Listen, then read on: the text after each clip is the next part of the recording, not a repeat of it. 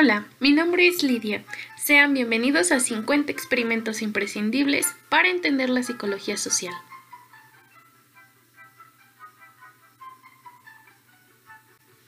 El día de hoy presentamos Experimento 8, el sesgo egocéntrico. Bueno, principalmente en psicología, la tendencia a interpretar todo lo que nos sucede de manera personal, según la intensidad con que nos afecte, se denomina sesgo egocéntrico. Cuanto más personalicemos las experiencias, más relevantes son para nosotros y por tanto más memorables resultan.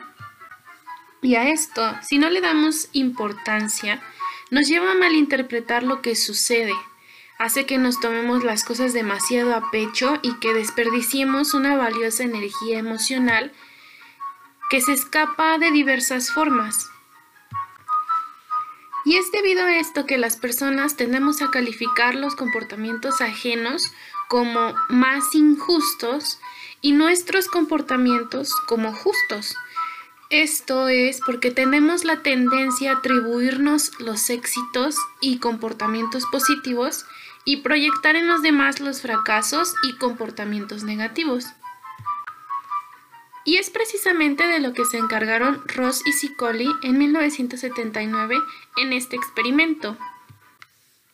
Ellos se cuestionaban por qué las personas tienden a sobreestimar su contribución frente al esfuerzo de los otros componentes de equipo y determinar si hay una relación entre el sesgo de disponibilidad y el sesgo de atribución de responsabilidad.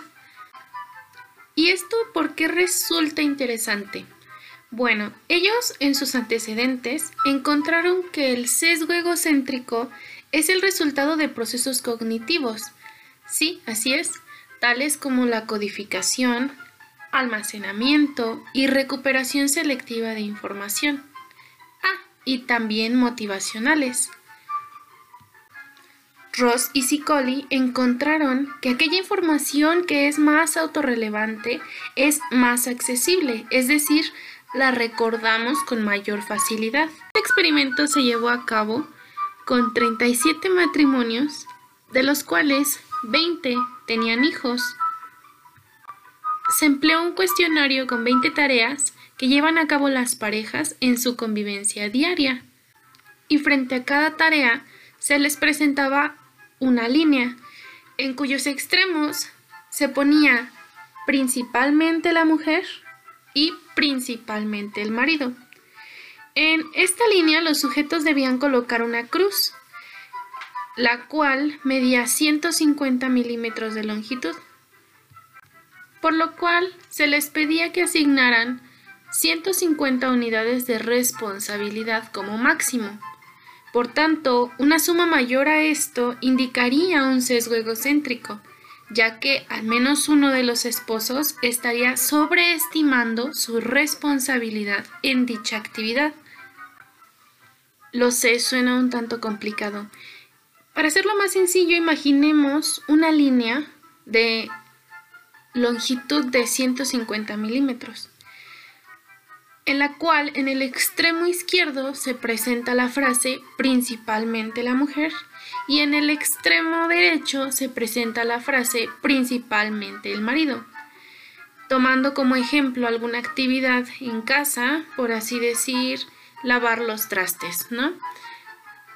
Si nosotros como participantes le asignamos 150 unidades de responsabilidad, entonces estaríamos por debajo de la sobreestimación de la responsabilidad.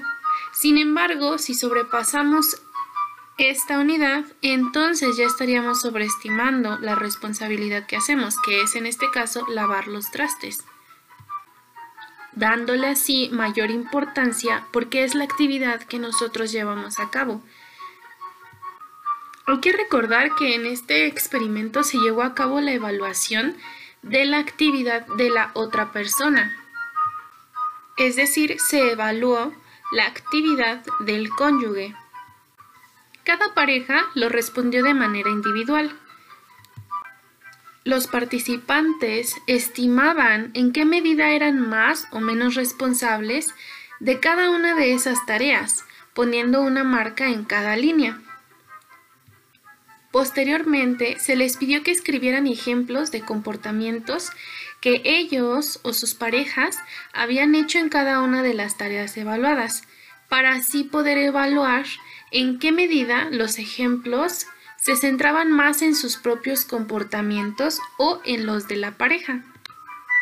Y después de tanta complicación, Ross y Sicoli encontraron que existe un sesgo egocéntrico en la atribución de responsabilidad y que éste parece estar mediado por el sesgo de disponibilidad de cada persona o la información sobre las propias contribuciones que se recuerda con mayor probabilidad.